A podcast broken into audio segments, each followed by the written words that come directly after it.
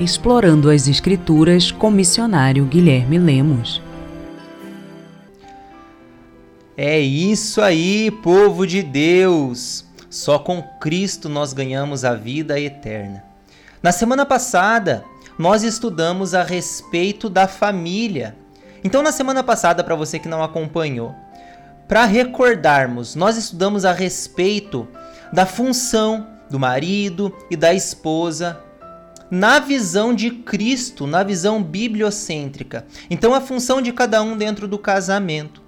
Nós estudamos ali que não está relacionado a uma submissão cega da esposa, não é isso, mas também não está relacionado à falta de domínio de autoridade do marido. Então é possível dominar sem cometer pecado. Entenda isso. Deus disse a Adão lá no início: domine sobre os animais. Assim também, Eva comeu o, fruto no início, mas Deus cobrou primeiramente do homem, de Adão. Diz lá: E chamou o Senhor Deus ao homem e lhe perguntou: Onde estás? Então, obediência também não significa inferioridade. Jesus, quando na terra, disse: Eu só faço o que o meu Pai me manda. E o castigo para o pecado foi fazer aquilo que já seria feito, mas agora com dores. Mulher multiplicar a espécie com dores. Homem trabalhar e colocar o pão na mesa, mas com o suor do trabalho. Se não tivesse acontecido a desobediência lá no início, aconteceriam essas coisas, o Senhor continuaria nos abençoando, mas sem essas dores que o pecado causou no mundo. Mas hoje o que nós queremos enfatizar não é simplesmente a respeito do homem e da mulher no casamento, mas a respeito dos filhos, a respeito dos pais e dos filhos. O texto que nós estudamos é o texto de Efésios e nós continuaremos em Efésios, mas agora no capítulo 6. Nós lemos o capítulo 5 e agora leremos o capítulo 6. Então, se você não ouviu a ministração da semana passada, eu quero convidar você. Você pode ir lá nas nossas redes sociais, no Facebook, você pode. É, ter acesso ali no YouTube, no Spotify e ter acesso a essa ministração. Coloca lá Guilherme Aline Lemos e você pode procurar explorando as escrituras e você vai ter acesso. A ministração chamada A Importância de Cuidar da Igreja Mater, ou seja, dessa igreja que está na nossa casa, a nossa família, aonde começa o nosso ministério. E Agora nós iremos para a parte 2. Quando nós falamos de pais e filhos, eu quero primeiramente trazer alguns exemplos bíblicos a respeito de pais que obedeceram suas consequências, pais que desobedeceram à vontade de Deus. Então nós temos lá no início, por exemplo, Noé. Noé, apesar de viver em uma época muito difícil, repleto de pecado, a Bíblia diz que era uma geração muito complicada naquela época, Noé escolheu obedecer ao Senhor. E Noé, graças à sua obediência, teve a oportunidade de, juntamente com sua família, ser livre do dilúvio. Então, graças à obediência de Noé, apesar de a própria família o taxar muitas vezes como louco, ele pôde trazer salvação para sua família. Também vemos Abraão como um bom exemplo na Bíblia. Abraão diz na palavra de Deus que ele creu em Deus e isso lhe foi imputado para a justiça. Então, Deus cumpriu a promessa através de Abraão, e através de Abraão foi se construída uma grande nação. Mas nós não temos apenas exemplos bons na Bíblia. Temos exemplos ruins também. E lá no início, como eu falei, nós temos o nosso queridão, o Adão.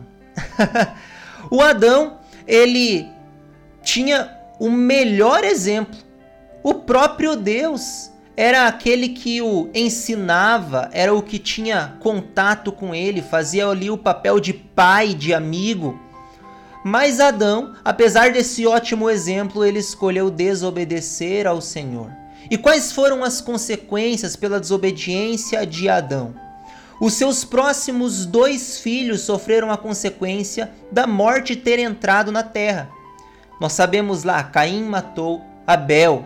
Então, o assassinato na vida dos seus filhos também é consequência da sua desobediência, porque por ele ter desobedecido, a morte entrou no mundo.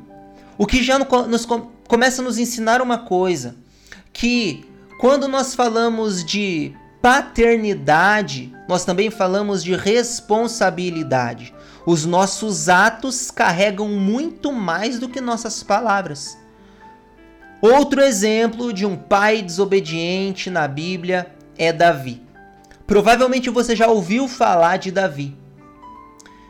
Davi ele era fora de casa um ótimo exemplo. Ele era um guerreiro, um bom líder, um rei, segundo o coração de Deus, um adorador. Mas Davi dentro de casa era um péssimo exemplo como pai. E o que nos mostra isso são as consequências dos seus exemplos. Para você ter uma ideia, Davi teve várias mulheres. Ele também assassinou Urias, que era o marido de Betseba, para adulterar com ela. E como resultado, os filhos seguiram seus maus exemplos. Davi teve alguns filhos. Observe, Aminon cometeu imoralidade sexual, ele estrupou a própria irmã. Absalão quis vingar a irmã e assassinou Aminon. Salomão teve várias mulheres e fez o que Deus reprova.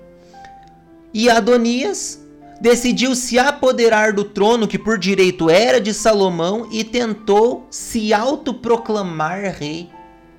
Mas a palavra de Deus nos diz em 1 Reis, no capítulo 1 e versículo 6, assim: Jamais seu pai o contrariou, dizendo: Por que procedes assim? Então Davi era um pai que não tinha pulso firme com os seus filhos. A consequência dessa autoridade mal exercida resultou em uma geração desestruturada. O que nos fala muito a respeito das nossas palavras. Dias atrás eu li uma frase muito interessante. Diz assim: As palavras bonitas confortam, falsas promessas iludem, mas só a verdade edifica.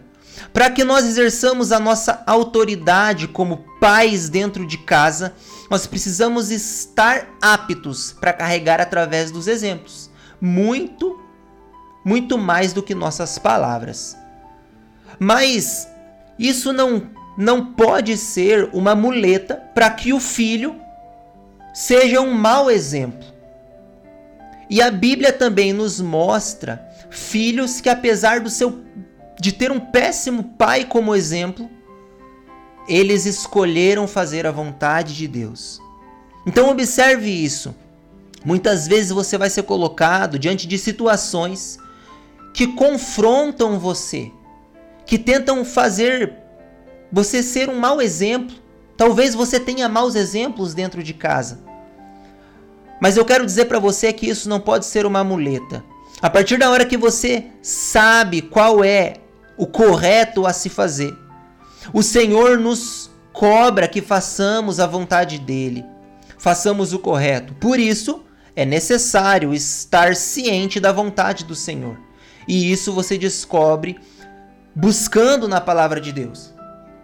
Não apenas ouvindo pregações na igreja, ouvindo pregações na internet, ouvindo palavras motivacionais, não é assim que você descobre a vontade de Deus. Você descobre quando você se aprofunda na palavra de Deus. E o filho que temos aqui como exemplo, que eu escolhi como exemplo, é Jonatas. Jonatas, ele era filho de Saul. No contexto, Saul era um inimigo mortal de Davi. Davi serviu Saul com inteireza de coração, com fidelidade, mas Saul não retribuiu da mesma maneira. Saul era rei de Israel. Porém, ele se desviou dos caminhos do Senhor. Ele não fez o que agradava ao Senhor. E agora o seu filho tinha como exemplo um péssimo pai. Porém, Jonatas, a palavra de Deus nos diz que ele não seguiu o exemplo do pai dele. Para você ter uma ideia, Jonatas ele seria o sucessor do reino. Porém, Jonatas entendeu que ele não deveria reinar porque Deus tinha escolhido Davi para assumir o reinado. Então Jonatas falou assim: Eu vou te apoiar e ainda por cima serei o seu segundo no reinado. A palavra de Deus nos mostra que Jonatas era um homem fiel, corajoso e após a sua morte, toda uma descendência de Saul foi exterminada. Mas mesmo assim, Davi quis honrar a amizade, a fidelidade do seu amigo Jonatas, que tinha um péssimo exemplo como pai, Saul. E Davi encontrou Mefibosete. Mefibosete que era um homem aleijado de ambas as pernas. E Mefibosete, ele foi abençoado por Davi. O Senhor honrou a fidelidade de Jonatas agora no seu filho Mefibosete. Mefibosete teve a oportunidade de sentar no palácio real, na mesa do rei. E também teve as terras, boa parte delas, restituídas. Nós entendemos que o que nós fazemos carrega uma multidão muito mais carregam aqueles que estão na nossa casa. Eu quero lembrar você que a tua família, ela está a todo tempo te observando. E através dessa mensagem hoje, o meu desejo é que nós sejamos motivados a fazer a vontade de Deus, para influenciarmos primeiramente na nossa célula máter, na nossa igreja máter, que é a igreja que começa na nossa casa. Para isso, nós faremos nos valer do livro de Efésios, no capítulo 6, do versículo 1 em diante. Diz assim: Filhos, obedecei a vossos pais no Senhor, pois isto é justo. Honra teu pai e a tua mãe, que é o primeiro mandamento com promessa, para que te vá bem e sejas de longa vida sobre a terra. E vós, pais, não provoqueis vossos filhos a ira, mas criai-os na disciplina e na admoestação do Senhor. Quando nós vamos ali no início, primeira, primeiro versículo: Filhos, obedecei a vossos pais no Senhor, pois isto é justo. Primeiramente, aqui há uma responsabilidade para os filhos. Nós temos aqui o filho que talvez já cresceu, já saiu da casa do pai. E nós falamos disso na semana passada. No capítulo 5 é falado que quando o homem casa, ele deve sim assumir a responsabilidade com sua esposa. E ele deve ter autoridade também sobre os seus filhos. Não deve só andar pelo que o pai fala, não é isso. Mas aqui nós estamos falando para aquele filho que ainda está sobre a tenda do Pai. Filhos, obedeci aos vossos pais no Senhor, pois isto é, é justo. Porém, existe uma honraria que nós veremos no próximo versículo. E essa honraria fala de toda uma vida que nós devemos honrar aos nossos pais. E como que nós discernimos quando devemos seguir os passos do pai ou não? É quando diz: obedecei a vossos pais no Senhor. Esse no Senhor significa o caminho. É isso que nos mostra o caminho. Se o que está sendo feito, a direção que nosso Pai está nos conduzindo, está relacionado à palavra de Deus, é nosso dever seguir os passos dele. Tanto que o Senhor também fala para os pais: ensine o, o filho no caminho que ele deve andar. Esse no caminho é ensinar segundo a palavra de Deus pois isto é justo, é o que diz no primeiro versículo. Esse pois isto é justo está relacionado ao mundo natural, mas também há uma promessa aqui e nos fala a respeito do mundo espiritual. Pois isso é justo primeiramente por gratidão. Existe uma justiça natural aí. Teu pai te criou, meu pai me criou com dedicação, segundo as palavras de, de Deus. Ele dedicou tempo, esforço, trabalho, então é justo que nós sejamos gratos, obedeçamos, honremos a ele. Mas existe uma promessa que está relacionado ao mundo espiritual. E é o que vem no próximo versículo. Diz assim: honra teu pai e a tua mãe, que é o primeiro mandamento com promessa. Qual mandamento é esse? A palavra de Deus ela nos fala a respeito dos dez mandamentos. Na Bíblia nós encontramos diversas outras promessas, mas essa promessa em específico está lá no Decálogo, nos dez mandamentos. Essa promessa é uma referência a Êxodo no capítulo 20, versículo 12. Também é mencionada em Deuteronômio no capítulo 5, versículo 16 e em Marcos no capítulo 7, versículo 10. Desta vez em Marcos é uma referência que Jesus faz ao texto. Então, quando nós vamos lá nos Dez Mandamentos, nós encontramos o seguinte cenário: são entregues duas tábuas para Moisés. A primeira tábua continha mandamentos que partiam do homem para com Deus. Já a segunda tábua continha mandamentos que regulam o relacionamento do homem para com o próximo. Esse mandamento, honra o teu pai e a tua mãe, estava na primeira tábua que tinham esses cinco mandamentos que eu vou esses cinco mandamentos que eu vou falar aqui. Não terás outros deuses diante de mim. Não farás para ti imagem de escultura. Não tomarás o nome do Senhor teu Deus em vão. Lembra-te do dia do sábado e honra o teu pai e a tua mãe. Todos esses mandamentos estão relacionados do homem para com Deus. Talvez você ficou com uma dúvida nesse a respeito de honra o teu pai e a tua mãe, mas já chegamos lá. A segunda parte, a segunda tábua, eram mandamentos que regulam o relacionamento do homem para com o próximo. Então, o primeiro, não matarás, que na verdade é o sexto, né?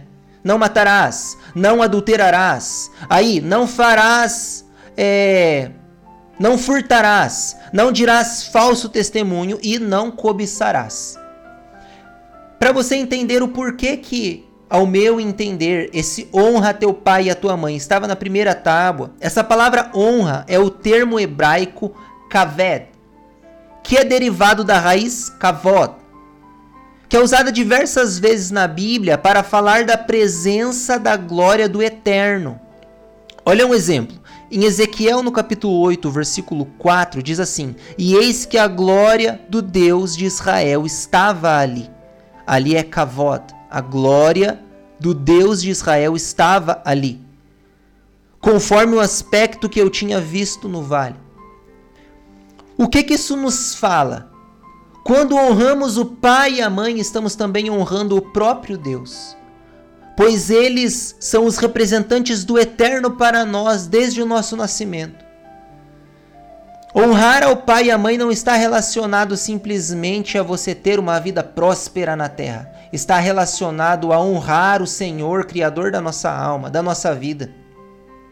É um sentimento de gratidão para com Deus e para com os nossos pais. Jesus Cristo, como eu falei, ele também fez referência a esse mandamento lá em Marcos no capítulo 7. A partir do versículo 9 diz assim: E disse-lhes ainda: jeitosamente rejeitais o preceito de Deus para guardardes a vossa própria tradição. Pois Moisés disse: Honra o teu pai e a tua mãe. E quem maldisser o seu pai ou a sua mãe, seja punido de morte.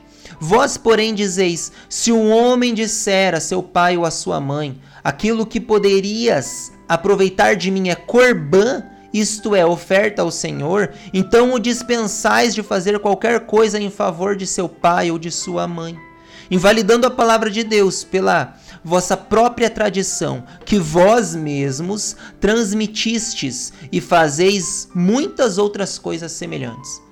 No contexto desse texto, onde Jesus cita esse quinto mandamento do Decálogo, envolve os escribas e fariseus cobrando o Senhor a respeito de tradições, essas como: por que os seus discípulos não lavam as mãos? Por que, que eles estão fazendo coisas que são contra as tradições mosaicas, as tradições de Moisés? E o Senhor rebate eles a respeito disso, que eles estavam falando bem assim: ao invés de vocês ensinarem que os filhos devem honrar os pais, vocês estão falando aquilo que poderias aproveitar de mim é corbã. O que é esse corbã? É uma palavra hebraica transliterada ao idioma grego, cuja raiz significa doação, oferta, oferenda, dádiva dedicada ao Senhor. E no judaísmo, depois de algo, depois que algo era dedicado por esta espécie de juramento, jamais poderia ser usado para outra finalidade. Tornava-se inviolável, pois passava a ser considerado santificado. Após esse voto proferido, os escribas e fariseus afirmavam que o filho ficava isento de seu dever moral de cuidar dos pais. Esses bens agora eram de posse do templo até a morte dos pais.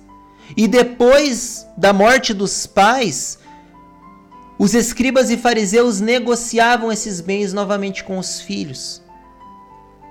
Então, o que que o Senhor está corrigindo eles aqui? Vocês estão com hipocrisia. Vocês estão, na verdade, negociando um mandamento.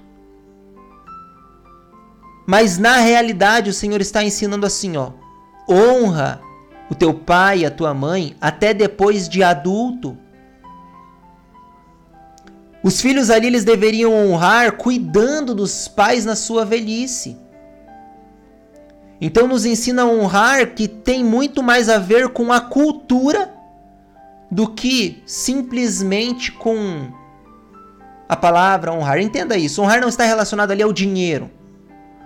Honrar ali está relacionado à honratez literal, porque para alguns, é, honrar para alguns pode ser, em outra cultura, uma desonra. Algum ato de honra pode ser uma desonra. O versículo continua aqui em Efésios. Então, primeiramente, nós entendemos que a honratez aos nossos pais, ela não está relacionada simplesmente a quando nós somos crianças. Nós obedecemos quando somos crianças. Quando somos adultos, tomamos atitudes que realmente muitas vezes não não estão relacionadas à vontade do nosso pai, mas é em conjunto com a nossa esposa, é o aquilo que o Senhor tem ministrado no nosso coração para dedicarmos à nossa família. Porém, essa honratez, ela está relacionada à vida adulta. Olha o que diz na continuação do versículo: Honra teu pai e a tua mãe, que é o primeiro mandamento com promessa, para que te vá bem e sejas de longa vida sobre a terra. Primeiro mandamento com promessa, porque em todo o decálogo você não encontra um mandamento com promessa. O único mandamento que tem essa promessa aqui, ó, para que te vá bem e sejas de longa vida sobre a terra, é esse mandamento de honrar o pai e a mãe. Então, esse para que te vá bem e sejas de longa vida sobre a terra, lá no Decálogo, estava relacionado à terra de Canaã, onde os israelitas entrariam. Mas para nós hoje também está relacionado ao nosso dia a dia. O Senhor ele quer nos abençoar e ele ainda não invalidou essa promessa. A honratez ao pai e à mãe, assim como é um mandamento, carrega uma promessa, uma promessa de bênção sobre a nossa vida. Existe aquilo que é natural, quando nossos pais nos ensinam: olha, não se envolve no mundo das drogas, Olha, toma atitude por aqui, vai por ali, que nos direcionam para uma vida mais próspera, não totalmente relacionado à vida financeira, mas relacionado a uma vida plena em Deus, uma vida contente. Mas também está relacionado àquilo que não é por força humana. Deus entra em ação. E quando Deus entra em ação, nós sabemos que as coisas mudam de perspectiva. Quando Deus entra em ação, é o impossível que é feito, aquilo que nós não podemos fazer com as nossas mãos, aquilo que nós tentamos buscar com a nossa talvez sabedoria humana, com a, no a força dos nossos braços. Quando o Senhor entra em ação, o impossível acontece. Essa promessa nos fala que quando nós escolhemos honrar os nossos pais com o mesmo coração que nós queremos honrar a Deus, o Senhor nos honra. O Senhor também ordena a bênção sobre a nossa vida. Ou seja, a presença do Senhor é conosco. Porque não há bênção maior do que ter Cristo conosco. A bênção do Senhor não está só relacionado a financeiro. É isso também? É. O Senhor pode abençoar financeiramente, mas ele pode não querer fazer isso, e isso não é maldição. Maldição é não ter o Senhor perto de nós. Versículo 4 diz o seguinte: E vós, pais, não provoqueis vossos filhos a ira, mas criai-os na disciplina e na admoestação do Senhor. Então, eu entendo aqui que há duas formas de provocar a ira nos filhos. A primeira forma é quando o pai não se dedica em amor, é extremamente bruto, não é um pai presente. Porém, essa ira é normalmente provocada na infância. Há também aquela ira que é provocada na vida adulta. E a consequência é advinda de quando o pai não corrige o filho na infância. Ele não é um bom exemplo para o filho.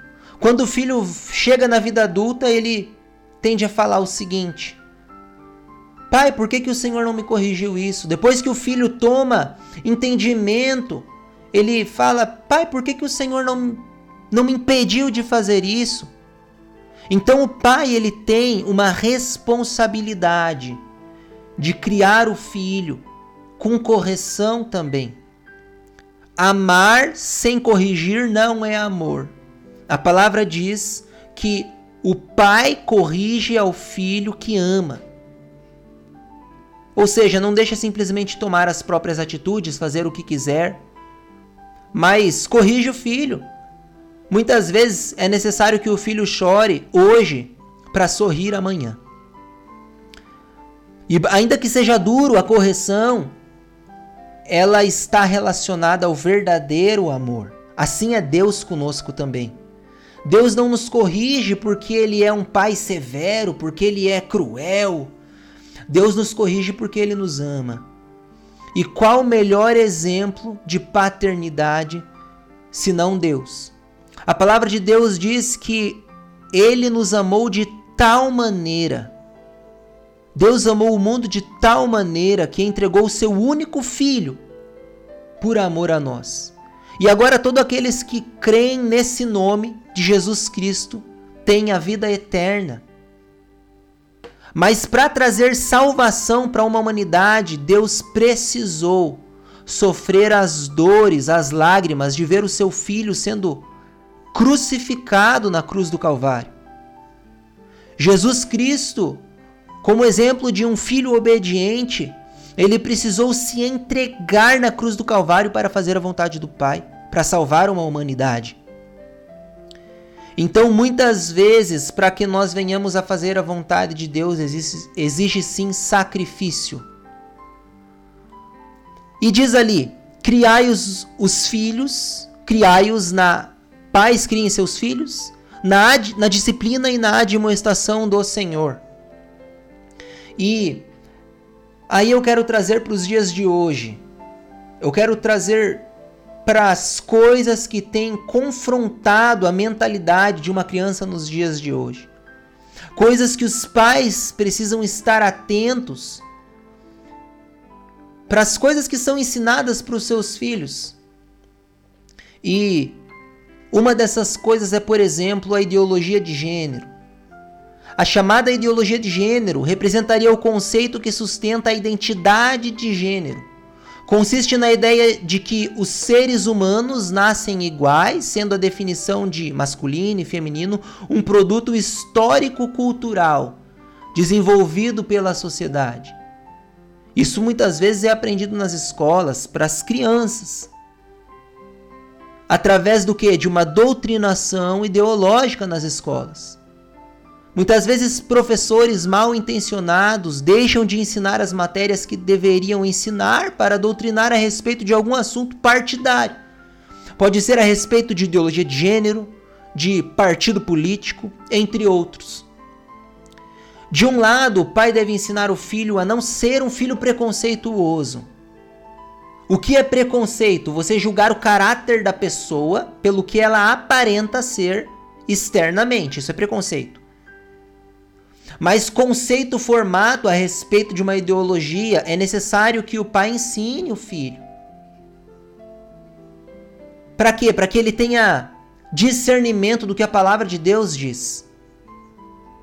Então, o pai que quer ensinar o filho no, nos caminhos do Senhor, ele precisa ensinar o filho das coisas que agradam ao Senhor e das coisas que não agradam ao Senhor. Por isso, pais estejam atentos, confiram os estudos dos seus filhos. É uma obrigação do pai conferir periodicamente o desenvolvimento dos filhos no estudo e preparar o filho para a vida adulta. Porque o filho vai enfrentar situações quando estiver longe do pai. E nessa hora ele precisa estar preparado para enfrentar adversidades que não são guerras terrenas, são guerras espirituais. Guerras terrenas se vence muitas vezes com sabedoria humana, com força do próprio braço, mas guerras espirituais se vence com joelhos calejados, através da oração. Guerras espirituais se vence através do conhecimento profundo das Escrituras. E hoje nós vemos uma geração que passa vergonha porque não conhece a Bíblia. Que quando são confrontados, eles não têm argumentos. E justamente muitas vezes são humilhados. Porque falam o que não devem o que não está escrito na Bíblia. Então o dever do pai é ensinar o filho as Escrituras de uma maneira profunda. O que diz nesse texto? Qual é o contexto histórico? Saber e ensinar. Então, para ser um pai que ensina o correto, é necessário, primeiramente, que esse pai se dedique na oração, no estudo da palavra, na busca do Senhor, no jejum, consagração da própria vida, para que ele passe esse exemplo para o filho. Eu falei aqui que o filho, quando chegar na vida adulta, ele vai enfrentar situações que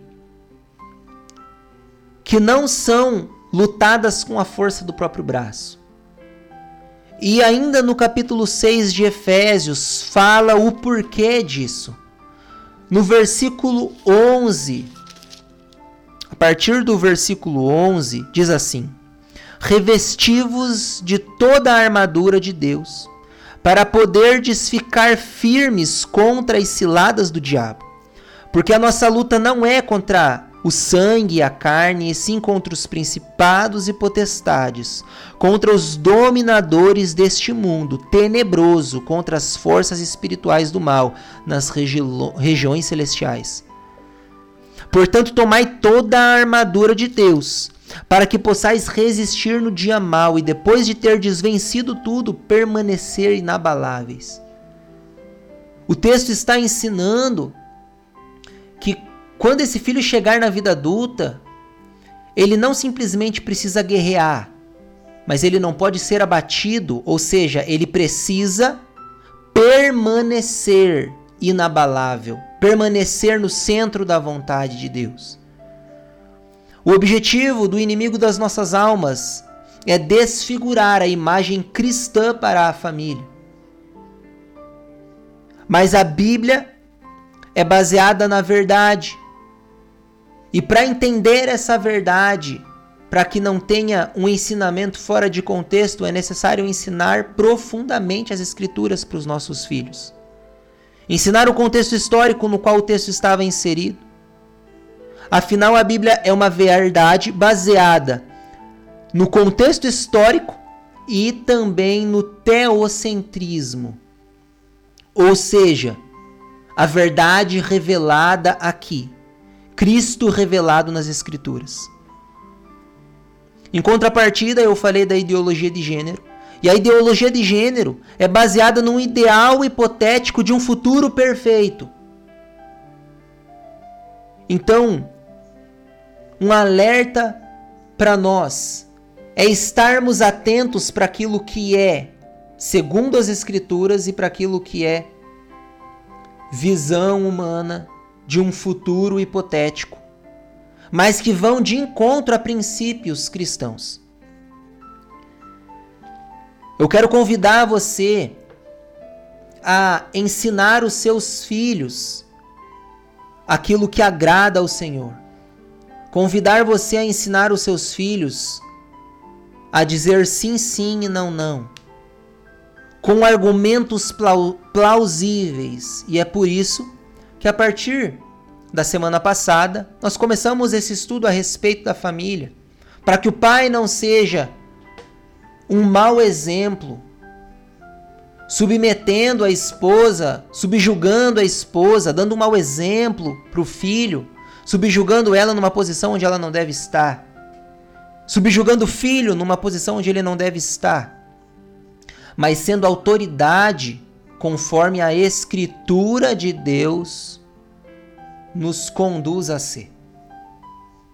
Assim, para que o filho seja bem instruído na palavra do Senhor e agrade ao Senhor pelas suas atitudes, não apenas pelas suas palavras.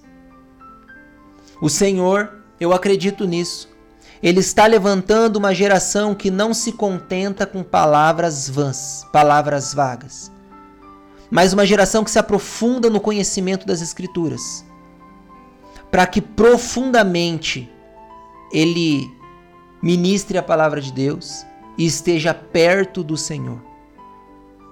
Afinal, é impossível estar perto de Cristo se não está perto das Escrituras. O inimigo das nossas vidas, ele tem tentado nos enganar assim. Dizendo que você pode estar perto de Deus de diversas maneiras. E Deus fala de diversas formas com o seu povo. Mas se isso não é de acordo com a palavra de Deus, é anátema, é o que a Bíblia diz. Se isso não é de acordo com as Escrituras, é mentira, e o filho bem instruído é aquele filho que sabe o que diz as Escrituras Sagradas.